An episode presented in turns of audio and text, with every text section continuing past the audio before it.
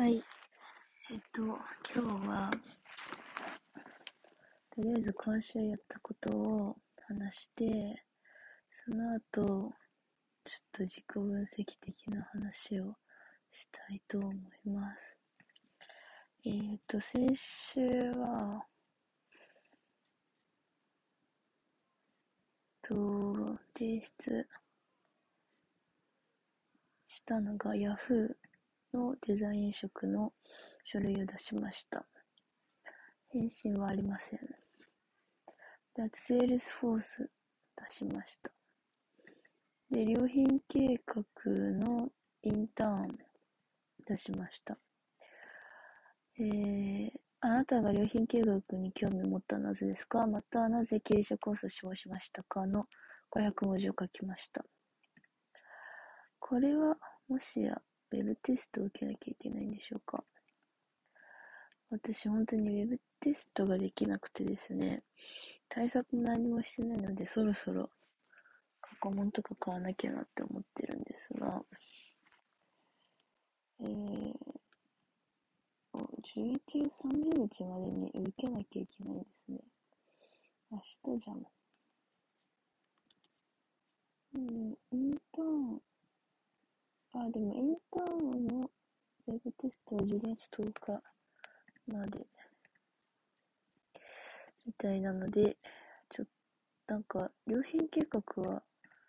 通年採用になって、その月の末までにエントリーシートとウェブテストを受ければ OK らしいです。インターンの方は受けなきゃいけないんですね。ちょっとウェブテストは他でやります。他はですね、P&G がなんか出したら落ちました。なんか、性格診断テストみたいな。まあ、英語できないからな。英語の能力で落ちされたんでしょうか。秒で落ちましたね。夜、深夜にそれ答えて朝にもうダメですって来たんじゃないですかね、多分。あとは、もうちょっと出さなきゃですね。で、あと、任天堂がね、ちょっといいかもと思っていてですね。まあ、いいかもって言っていけるもんなのかって話なんですけど、なんかやっぱり自社製品、IP あるっていうのは強いですよね。なんかもう、クライアントワークあんまやりたくないのでその会社に愛着を持てるのがいいですよね。歴史があるっていうのもいいし、なんかもうちょっと調べていこうかなっていう。その社長のなんかメッセージが熱くて、任天堂が扱う娯楽商品は人間が生きていくためにどうしても必要な生活必需品ではありませんと。てててて、略して、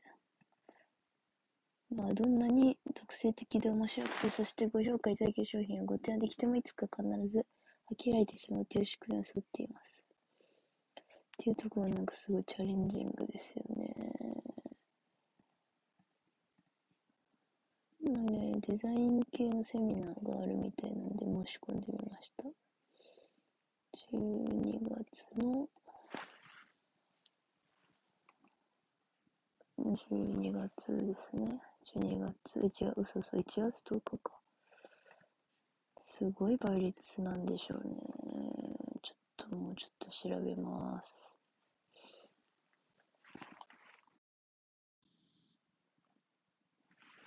はい。で、なんか、就活の書類を作ってると、嫌顔でも、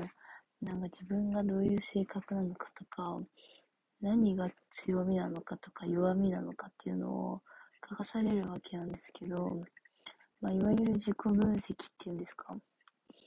をしますよね。で、まあ、自己分析っていう言葉あんま好きじゃないんですけど、もう日頃毎日内省しま、内省、まあその話は一回内省マンなので、なんか常日頃してるよっていう感じなんですが、まあなんかその中で、まあうすうす気づいてはいたんですけど、まあ私自身がすごい HSP っていうなんか、周りよりちょっと気づきやすい人みたいな。なんか、繊細さんとかいう本も出てるんですけど、最近。まあ、気質なんじゃないかっていうのを、まあなんかそういう自分の強み系の文章を書いてて思ってですね、就活してるとですね、企業は、まあそんな敏感な人欲してないんだなって病むんですよね。なんか、やっぱ当たり前ですけど、圧倒的成長みたいな。自己実現みたいな人欲しいに決まってるっすよね。まあって思いながらですね、私にしか見えない世界があるしな、みたいな感じで、お気楽に考えてるわけなんですけど、で、まあ、HSP って何かっていうと、まあ、 Highly Sensitive Person の略で、まあ、なんかあんまりね、バズワードみたいになっちゃったんで、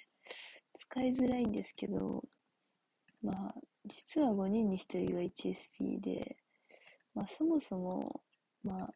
繊細であることっていうのは、まあ、生まれ持った気質？まあ、なので、まあ、直すというか、そういうものではなくて、もうそもそも備わったものなんてどうしようもないんですよね。で、まあ、これ気づいたのがですね、まあ、ちょっと周りに、なんていうんですか、リーダー気質というか、まあ、よく喋り、人との関わりが上手で、まあ、組織の前に立つようなタイプがすごい多いんですね。うん、まあ、大学柄というか、ゼミというか、まあ、そういう、その起業家とかがすごい多いゼミなので、まあ、そういうの、面もあるのかなと思うんですけど、まあ、そういう人とですね、まあ、見るからに、こう、違うと。なんかよく気にしすぎとかめちゃ言われるんですけど、まあ、なので、気にしすぎだよって言われてきたので、まあ、これが自分の特殊なね、なんか、あ私の性格が悪いんだ、直さなきゃ、みたいなことを思ってたんですけど、まあ、その HSP っていうのを知ってから、ああ、もうしょうがないことなんだなって、しょう、しょうがないじゃない、しょうがないことなんだなって思うようになったんですよね。まあ、で、まあ、それも、なんていうか、私、繊細だからっていうやつ、そんななんか嫌じゃないですか。なんか気持ち悪いっていうか、なんか、落ち着いてって感じじゃないですか。そう、だからあんまり認めたくなかったんですけど、まあでも、HSP の本とか記事を読んでると明らかにそうなんですよね。もうそれなっていう事項が多すぎて、まあちゃんと最近本とかを読み直してるんですよね。で、最初に、まあちゃんと読んだのがですね、 TED Talk にあった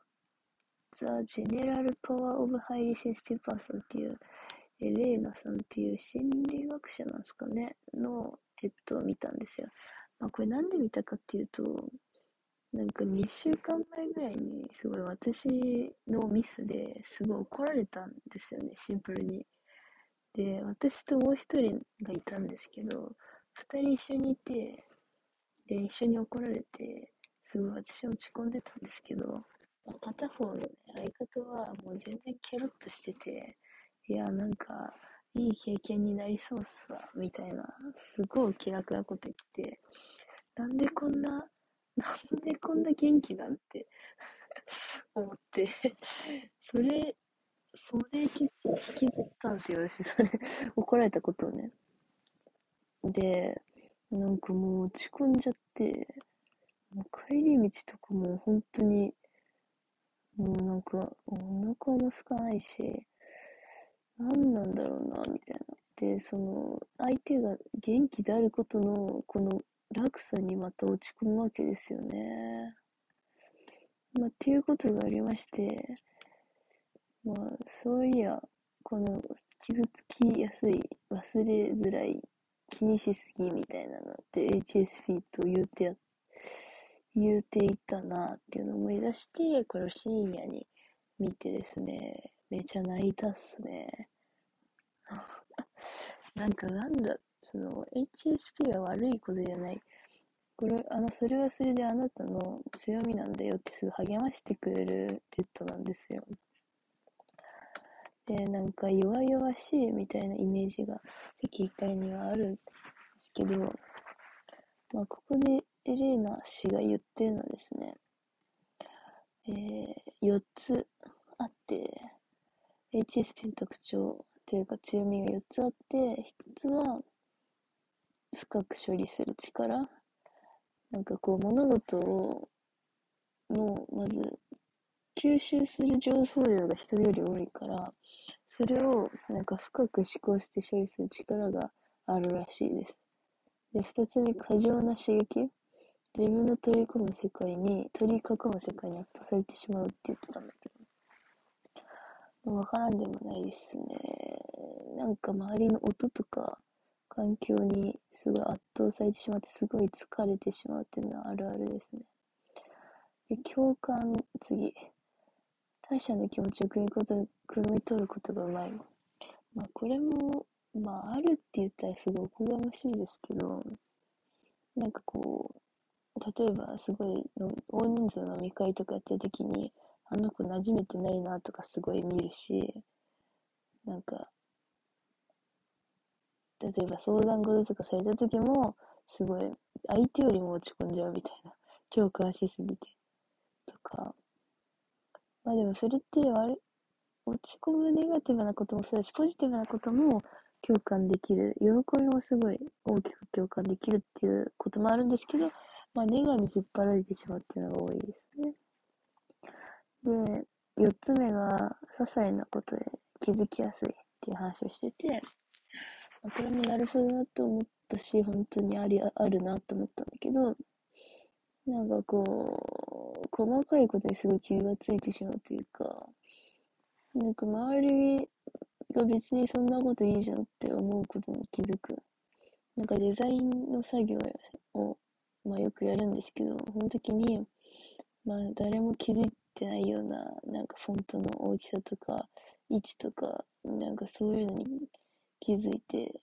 すごい気になって仕方なくなってしまうみたいなことはありますね。で、まあこれの手ってすごい良かったのが、まあなんか HSP だからいいとか悪いとかそういうわけではなくて、まあただ人と違う性質を持ってるっていうだけの話だと。で、HSP に気にしすぎだっていうのは、青い、目が青い人に目が青いねっていうのと同じって言ってて、いや、ほんとそうなんですよ、これ。なんか、気にしすぎって言われるんですよ、私もよくね。まあでも、もうしょうがないんですよ。そういうセンサー持ってしまってるから。もうすごい、もうなんかいろんな負を受け止めすぎて、このセンサーをね、ぶち壊してしまいたいと思うこともあるんですけど、まあでも付き合っていくしかないっていうことですね。で、まあ、エレインさんはですね、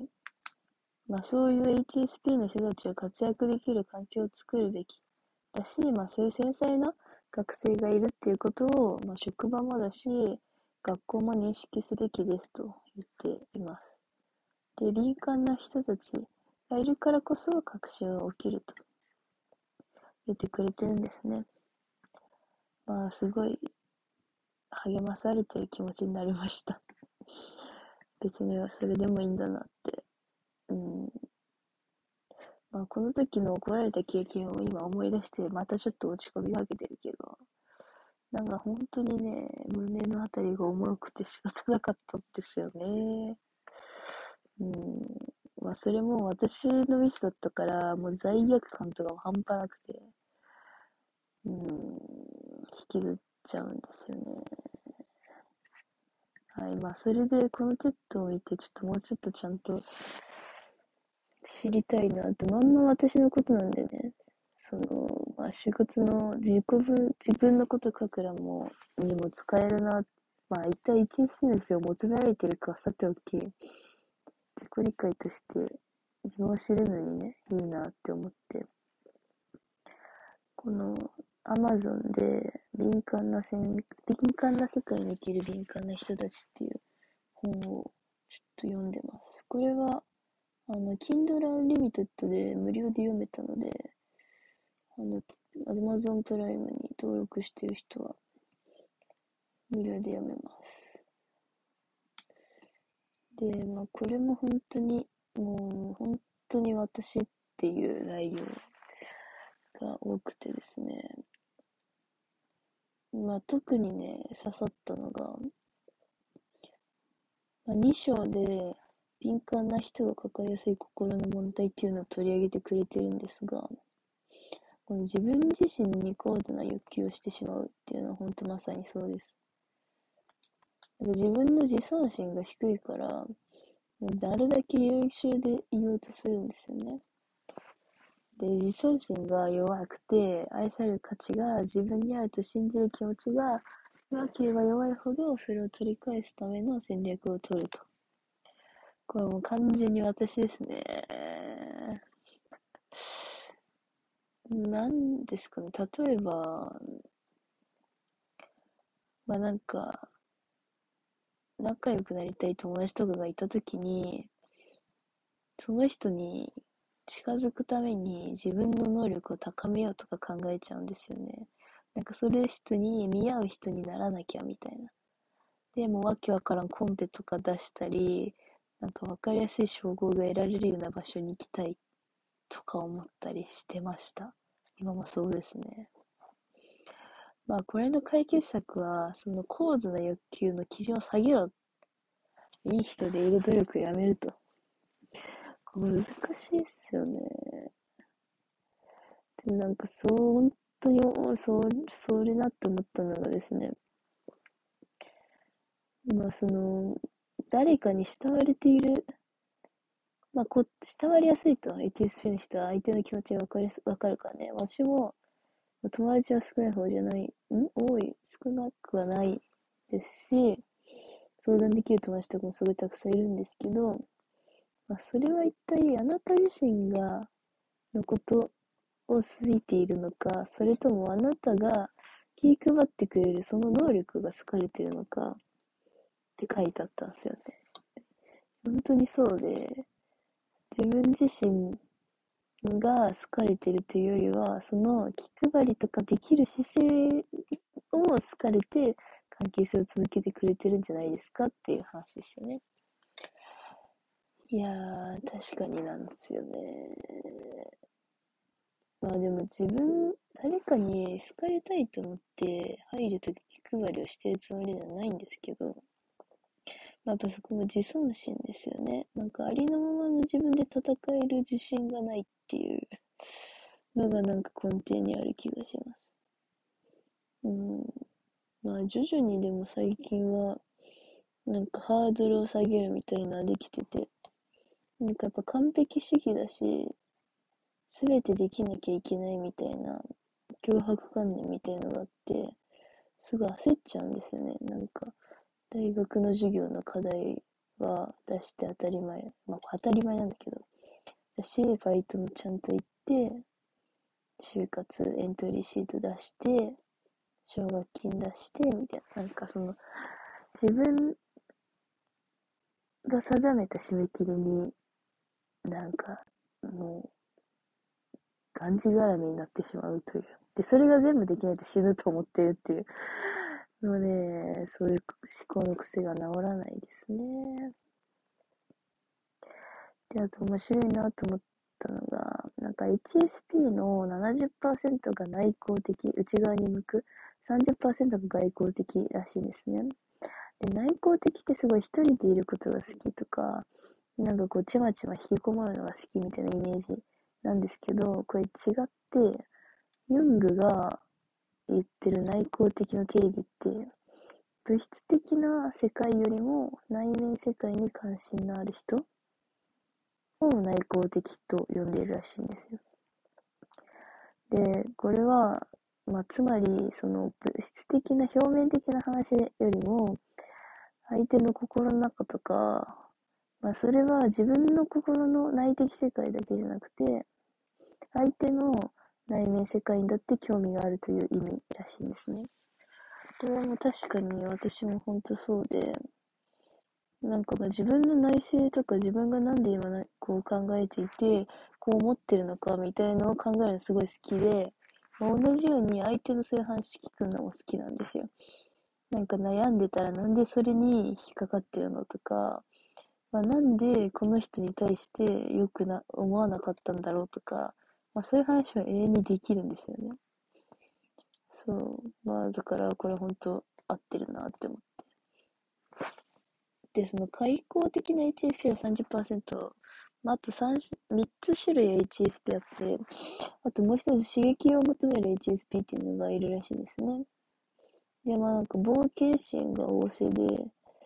まあ行ったことないとこに行きたがるっていう、刺激物に触れるとすごい疲れるくせに、そういう新しいことを求めていくっていう、そういうタイプの HSP もいるらしいです。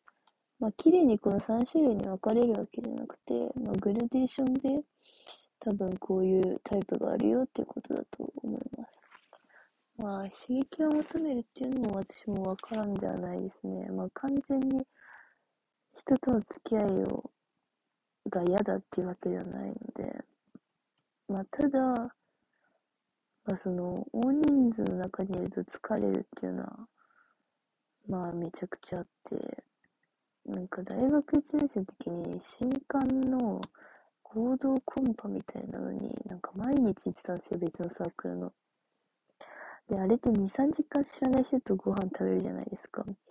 それがもうめちゃくちゃ疲れて、もう、もう帰ってきたらすぐ寝てたんですね。で、もうあまりにも疲労感がやばくて、そしたらもう土曜日に発熱したんですよ。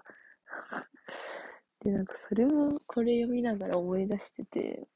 もう基本的にその、大勢とワイワイ長時間みたいなのが、まあ、得意ではないんだなっていう自覚を、まあ、改めてしたという感じですね。まあ、で、あと、HSP の能力として責任感があるというのが上がってたんですね。まあ、で、これすべての物事の責任を取ろうとすると、これもすごいわかるんですよ。なんか、授業で、グループワークで、なんか誰かと組んでやるっていう時も、なんか提出物とか、プレゼントとかも、私が全部やろうとしちゃうし、まあ、それがうまくいかなかったら、別に私以外メンバーもいるのに自分が悪いと思っちゃう。で、これに対して書いてあったのが、あなたは全ての世界に対し責任を取ることはできませんと。いや、これほんと間違いなくて、なん、なのになんか全ての責任を負おうとしてしまうんですよね。非常な罪悪感ともに。いやだから、まあね、今日雨が降りましたとかも、もう別に人が責任取れる話じゃないじゃないですか。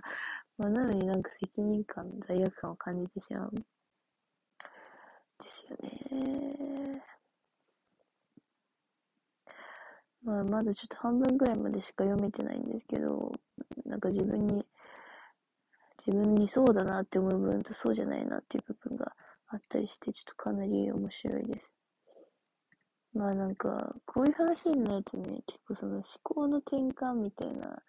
その、一時的ななんていうか、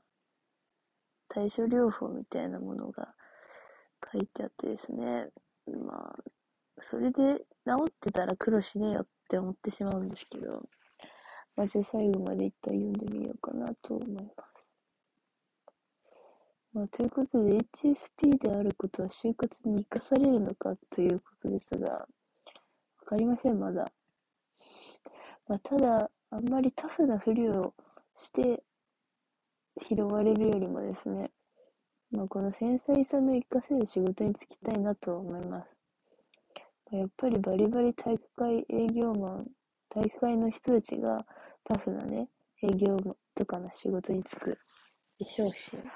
そうであるように、まあタフじゃない人のための仕事があってもいいと思うんですよ。まあなんでしょうね。なんか私、すごいイベントの運営とかするときに、なんか次の次の次ぐらいまでそう考えてしまうんですよね。なんかそういうのはなんか、例えばこれが足りない、あれが足りない、次誰に声をかけて、で、時間がこれぐらい迫ってるから、巻きでお願いしますって誰に頼むみたいなのを思いつくのはすごい得意で、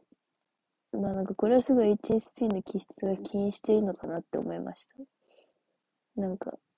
まあそういう細かいところに気づいたりとか、その、いろんな隅々まで観察してしまうみたいなところが出てますね。まあなので、営業とかよりは、こうなんか、限られた人との関わりの中で仕事をするとか、うーん、まあでも、接客とかもね、いいと思うんですけどね。うん。まあでもこういう、